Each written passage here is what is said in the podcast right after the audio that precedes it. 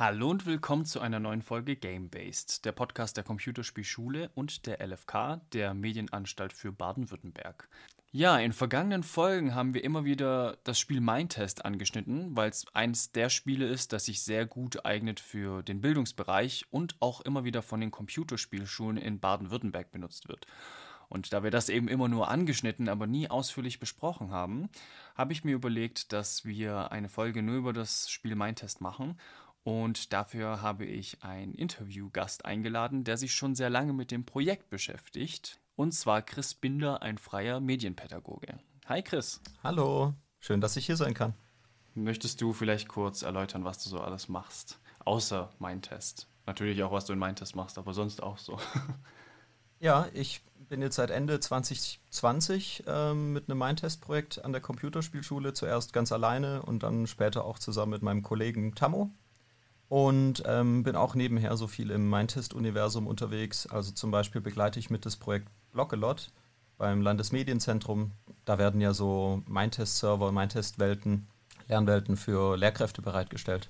Und ansonsten, auch als Medienpädagoge, ja, macht man ja Workshops ähm, in Schulen mit Jugendlichen, auch manchmal in Jugendzentren. Und nebenher erarbeitet man Materialien, die dann auch von Lehrkräften benutzt werden können. Ja, cool. Ich würde dann einfach mal kurz erzählen, was mein Test ist, wobei es ist eigentlich ganz einfach in einem Satz erklärt. Mein Test ist eigentlich genau wie Minecraft, nur dass es ein paar mehr Modifikationen gibt, habe ich das Gefühl. Du kannst das ja nochmal korrigieren, wenn ich das falsch sage. Du kannst genauso wie in Minecraft in zufällig generierten Welten, die aus Blöcken bestehen, verschiedene Rohstoffe abbauen, kombinieren und dann nach Belieben gestalten. Ähm, genau, was würdest du sagen, was sind denn die Hauptunterschiede zu Minecraft? Vielleicht muss man da kurz vorher noch erklären, ähm, den Unterschied zwischen Mindtest und dem Mindtest Game. Das macht es halt nicht wirklich leichter, aber Mindtest an sich ist erstmal eine Game Engine oder man kann auch so von so einem Game Creation System sprechen, ähm, das es eigentlich ermöglicht, ganz unterschiedliche Spiele zu spielen. Also man muss gar nicht unbedingt drin dieses Blockspiel spielen, sondern es wurden auch Spiele wie zum Beispiel Subway Surfer, bei dem man ja so herannahenden Zügen ausweicht, oder es gibt auch so ein Spiel, bei dem man als kleiner Marienkäfer einen Garten erkundet in Mindtest abgebildet.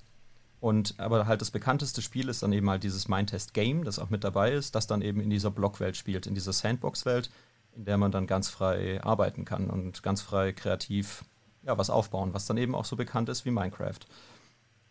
Und was würdest du sagen, sind die Hauptunterschiede zu dann Minecraft, wenn man dieses Blockspiel jetzt spielen möchte? Also der, das Hauptfeature eigentlich ist, dass erstmal Mindtest kostenlos ist man kann es sich einfach herunterladen auf der Seite meintest.net und es läuft auch plattformübergreifend, also am PC, Mac, Windows, Linux oder auch auf Android-Tablets, Android-Handys kann ich es überall benutzen und auch dann halt in der gleichen Spielwelt benutzen und äh, da reingehen.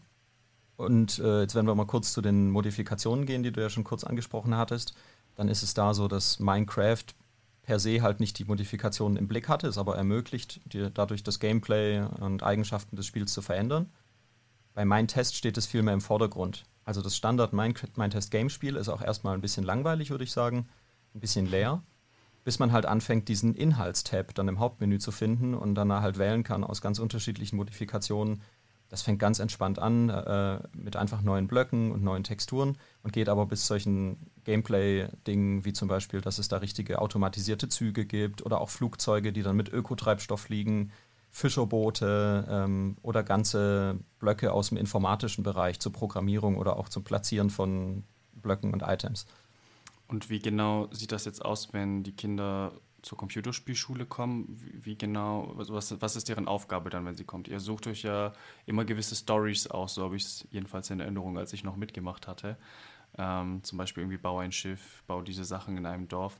Wie genau, an, anhand von wessen Konzept ähm, orientiert ihr euch da? Wir haben uns eigentlich eine Geschichte überlegt, eine übergreifende, die dann von den Jugendlichen, die mitmachen, so erlebt wird. Und die steuert natürlich ein bisschen, was dann auch passiert. Also uns war es eigentlich wichtig, nicht so stark einzugreifen, in eben nicht so stark Aufgaben zu geben oder Aufgaben zu definieren, sondern eher die ähm, Problemlösefähigkeit der Lernenden zu fördern. Und dazu gab es dann halt eben diese Story, ähm, das war jetzt in der ersten Season, die dann auch ähm, so ziemlich genau Anfang 2021 startete, ähm, dass der böse Zauberer Mupsi Merol den Kindern und Jugendlichen aus ihrem Dorf sämtliche Technik geklaut hat. Und das dann hat, hat dann halt tatsächlich dazu geführt, dass sie erstmal herausfinden mussten, wo der hin ist. Ähm, und dann eben auch ähm, herausgefunden haben, naja, der hat sich irgendwo hinterm Meer in seiner Burg verschanzt und jetzt muss man ein Schiff bauen. Und das haben wir dann zum Beispiel zum Anlass genommen, auch darüber zu sprechen, was für unterschiedliche Schiffstypen gibt es, äh, wie, wie, muss ein Schiff beschaffen sein, dass das eben diesen, diese Passage dann sinnvoll äh, nehmen kann, da zum Mupsi Merol hin. Und haben das eigentlich mit den Lernenden eher gemeinsam erarbeitet. Also uns ging es immer darum, sowas zu begleiten. Und wie genau fördert das jetzt die Problemlösefähigkeit, indem Sie kommunizieren müssen, wie Sie das Problem, das ihr gestellt habt, löst? Oder wie kann man sich das vorstellen? Ja, ich glaube, wenn man einfach nur eine fertige Frage vorgibt, mit auch einer bestimmten Antwort, die man schon erwartet, ähm, dann, naja, dann kann man halt diese Lösung bekommen oder auch nicht. Ähm, die wirklich die Kreativität und auch die Problemlösefähigkeit jetzt in dem Sinne, dass die Lernenden oder die Kinder und Jugendlichen dann eben auf die Zukunft vorbereitet werden, ist da irgendwie nicht so sehr abgedeckt. Das ist dann eher, wenn es diese offenen Fragestellungen gibt, wenn, sie, wenn die Kinder sich auch überlegen müssen und dann auch in der virtuellen Welt durch ihre Avatare verkörpert halt anfangen zu diskutieren. Ja, ähm, so ein Schiffstyp hat die Vorteile, so ein Schiffstyp hat andere Vorteile, ähm, das dann auch abwägen. Letztendlich war es dann auch so, die ähm, Kinder haben sich dann auch für einen Schiffstypen entwickelt, den sie dann bauen wollten, der auch so ein bisschen eine Kombination war aus zwei Schiffstypen. Wir hatten die vorher an so Tafeln auch in der Mindtest-Spielwelt dann platziert. Also das ist auch schön, da kann man dann so Grafiken auch in das Spiel reinladen, die dann so als diagrammatische Erklärung ganz cool, ähm, ja, wie an so einem digitalen virtuellen Whiteboard so besprochen werden können. Ja, und, und, daraus hat sich eben eine Lösung ergeben, die man so sonst nicht bekommen hätte ähm, oder erwartet, erwarten hätte können, weil es sich halt ganz dynamisch ergeben hat. Und ich glaube, solche Kompetenzen zu fördern bei den Jugendlichen ist halt besser als einfach nur diese fertigen oder engen Fragestellungen dann abzufragen. Also es soll auf keinen Fall irgendwie Multiple Choice sein oder so. Dazu muss man aber auch sagen, dass natürlich das Lernen, das nehmen wir gern mit, wenn das in der Mindtest-Welt passiert und in unserer Mindtest Storytime, wie sie inzwischen heißt. Aber natürlich geht es auch um ganz generelle andere Kompetenzen, also ähm, Sozialkompetenz beispielsweise, Teamfähigkeit und sowas. Ähm, einfach dadurch, dass natürlich in die Computerspielschule Stuttgart ganz, ganz viele unterschiedliche Kinder unterschiedlichen Alters reinkommen, mit unterschiedlichen Voraussetzungen und die sich dann alle treffen und auch teilweise Online-Kids äh, zugeschaltet sind, ergibt sich, äh, ergibt sich natürlich ein Potenzial für diese Kompetenzen dann eben auch. Hast du das Gefühl, dass, dass ein Mindtest oder in der Mindtest Storytime besser funktioniert, diese Kompetenzen zu vermitteln, als in, ich sage jetzt mal, herkömmlichen Schulformaten, die im echten Leben stattfinden? Was, was findest du, sind da so die Vorteile davon?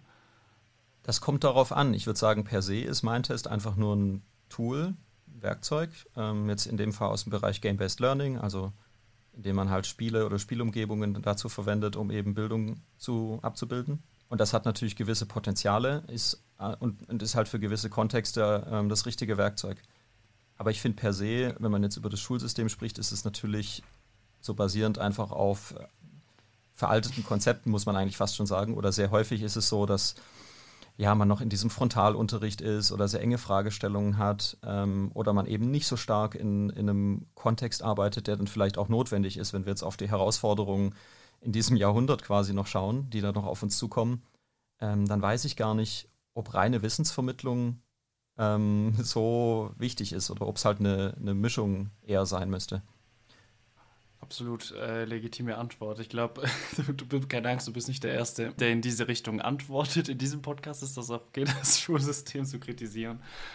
Aber ja, voll, auf jeden Fall. Wahrscheinlich macht äh, die Mischung aus eben dieser, dieser, diesen Frontalunterricht ähm, rauszunehmen und dann eben eine Mischung aus Erfahrungen und, diese Sozialkompetenzen mit reinnehmen, macht den Lerneffekt natürlich besser wie Bulimie lernen. Genau.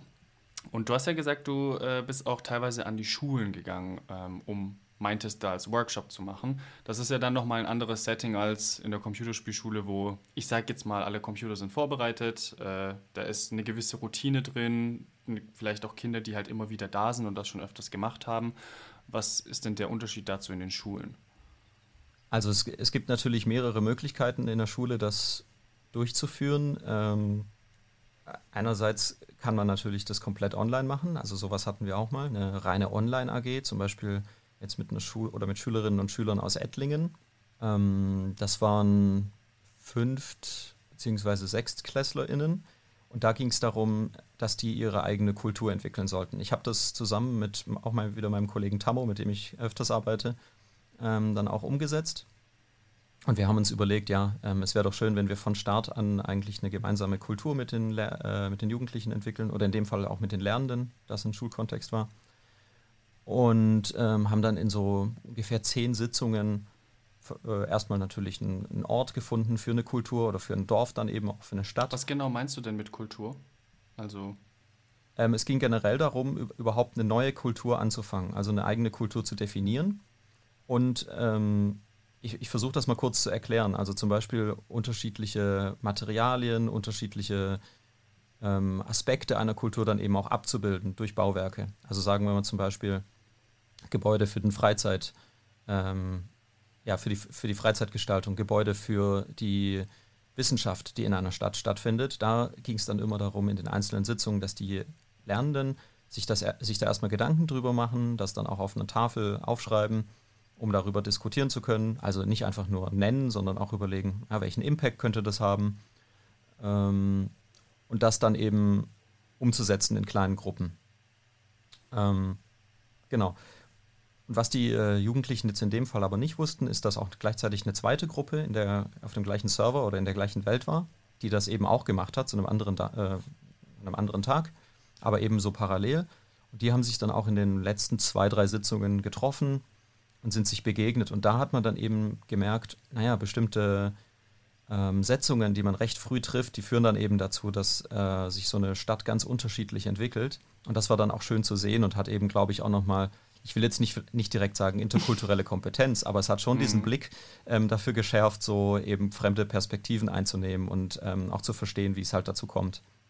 Aber haben, also wenn die auf dem gleichen Server waren, mein erster Gedanke, als die aufeinander getroffen haben, haben die sich dann bekriegt und haben die probiert, die Stadt vor den anderen kaputt zu machen. Na, das war zum Glück nicht so. Also natürlich, ähm, das gehört immer bei meinem Test ein bisschen dazu, dass die Kids dann auch fragen, ja, dürfen wir PvP, also Player versus Player Kämpfe durchführen? Ähm, aber nee, in dem Fall war es tatsächlich ganz cool. zivil. Die haben dann sogar so ein, so ein, Touristenzentrum oder so ein Austauschzentrum gebaut und haben eine, eine Bahnlinie zwischen den Städten eingerichtet. Das war wirklich ähm, wie aus dem Textbuch, ah, war ganz, ganz Also nett. auch richtig Städteplanung, ne? Also hier Infrastruktur, Gebäude, was, was also es ist ja, klingt für mich schon fast nach City Skylines oder so. Ja, das stimmt schon. Also da gehört natürlich alles dazu. Das sind eben nicht nur die Gebäude, sondern wenn man so eine Stadt plant, äh, hatten wir eben auch in einer Sitzung die ganze Infrastruktur. Also Wege, Beleuchtung für nachts, Brücken. Spielt alles eine Rolle. Äh, teilweise auch in größeren Städten natürlich sowas wie ein Zugsystem. Man kann eben in Mindtester sehr, sehr schön solche Simulationen, sage ich jetzt mal, abbilden und ähm, stößt, glaube ich, auf ganz ähnliche Probleme wie jetzt auch in ähm, städtebaulichen Projekten in der physischen Realität, sage ich jetzt einfach mal so ganz frech. Ja, ja voll cool. Und du hast gerade auch noch gesagt, dass es noch andere Workshop-Formate gibt. Was, was habt ihr da noch für Ideen gehabt?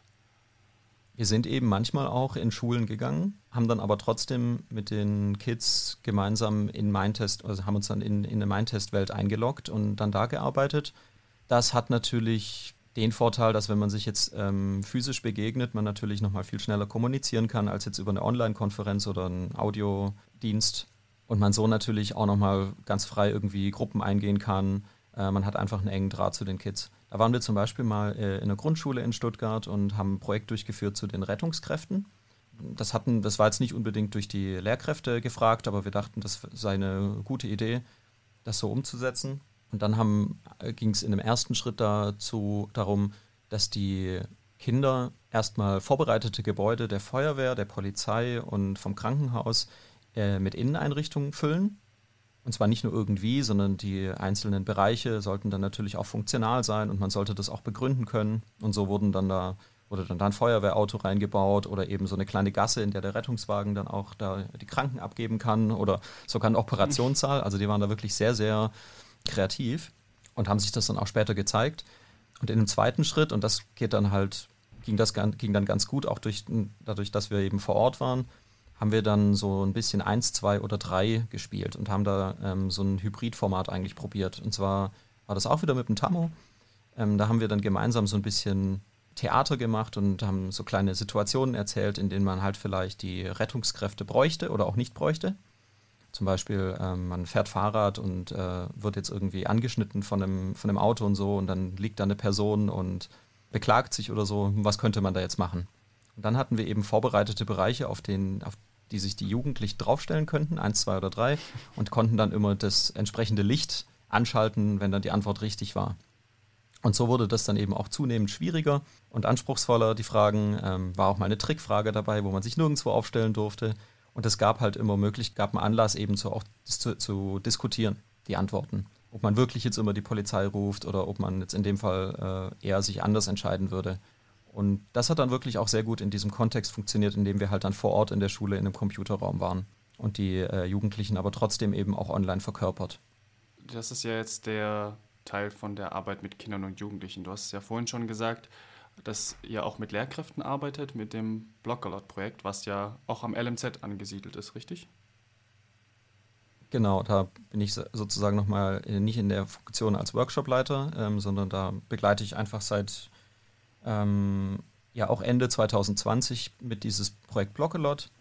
Und da geht es einfach darum, eine möglichst einfache Möglichkeit bereitzustellen für Lehrkräfte in Baden-Württemberg, selbst Mindtest-Lernwelten zu nutzen, auch teilweise zu konfigurieren und ähm, in ihre eigene Bildung einzubauen. Also vor allem dieser Bereich Game-Based Learning und auch ähm, zeitgemäßes und aber auch zukunftsorientiertes Lernen spielt da eine Rolle. Und ich begleite das pädagogisch, inhaltlich und technisch mit. Also ähm, habe so ein bisschen Einblick auch in, in, in alle Aspekte, die da mit dazugehören.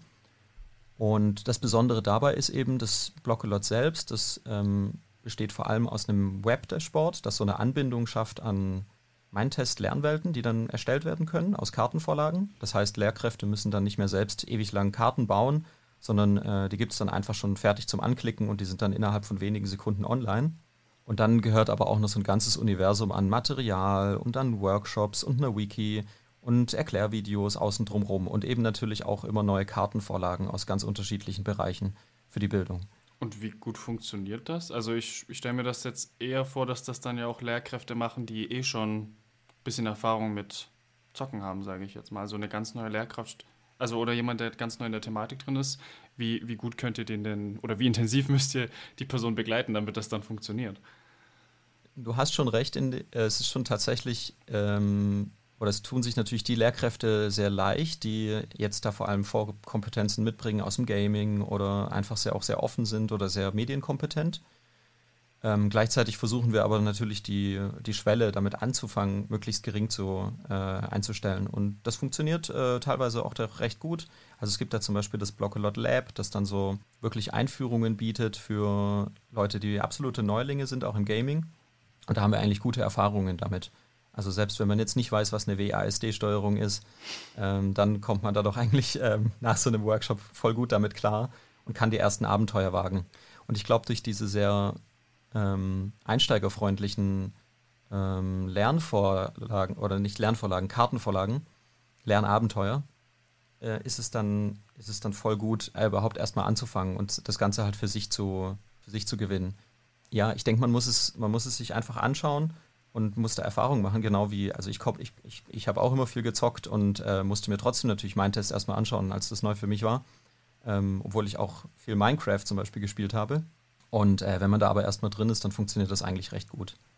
Gerade setzen wir auch noch ähm, viel an mit ähm, Referendarinnen und Referendarinnen und aber auch in Universitäten, dass man zum Beispiel eben da auch Lehramtsstudierenden einfach auch nochmal einen Einblick gibt, was so alles möglich ist und dann aber auch gemeinsam mit ihnen zum Beispiel eigene Ideen entwickelt, was so Lernabenteuer sein könnten. Findet das dann ausschließlich online statt oder gehst du zum Beispiel, wenn die das, ich, ich stelle mir jetzt vor, ich bin Referendar und möchte das das erste Mal ausprobieren, setze ich mich dann auch mit dir zusammen? Bist du beim ersten Mal dabei in der Klasse oder findet das remote statt? Eigentlich ist es hauptsächlich remote.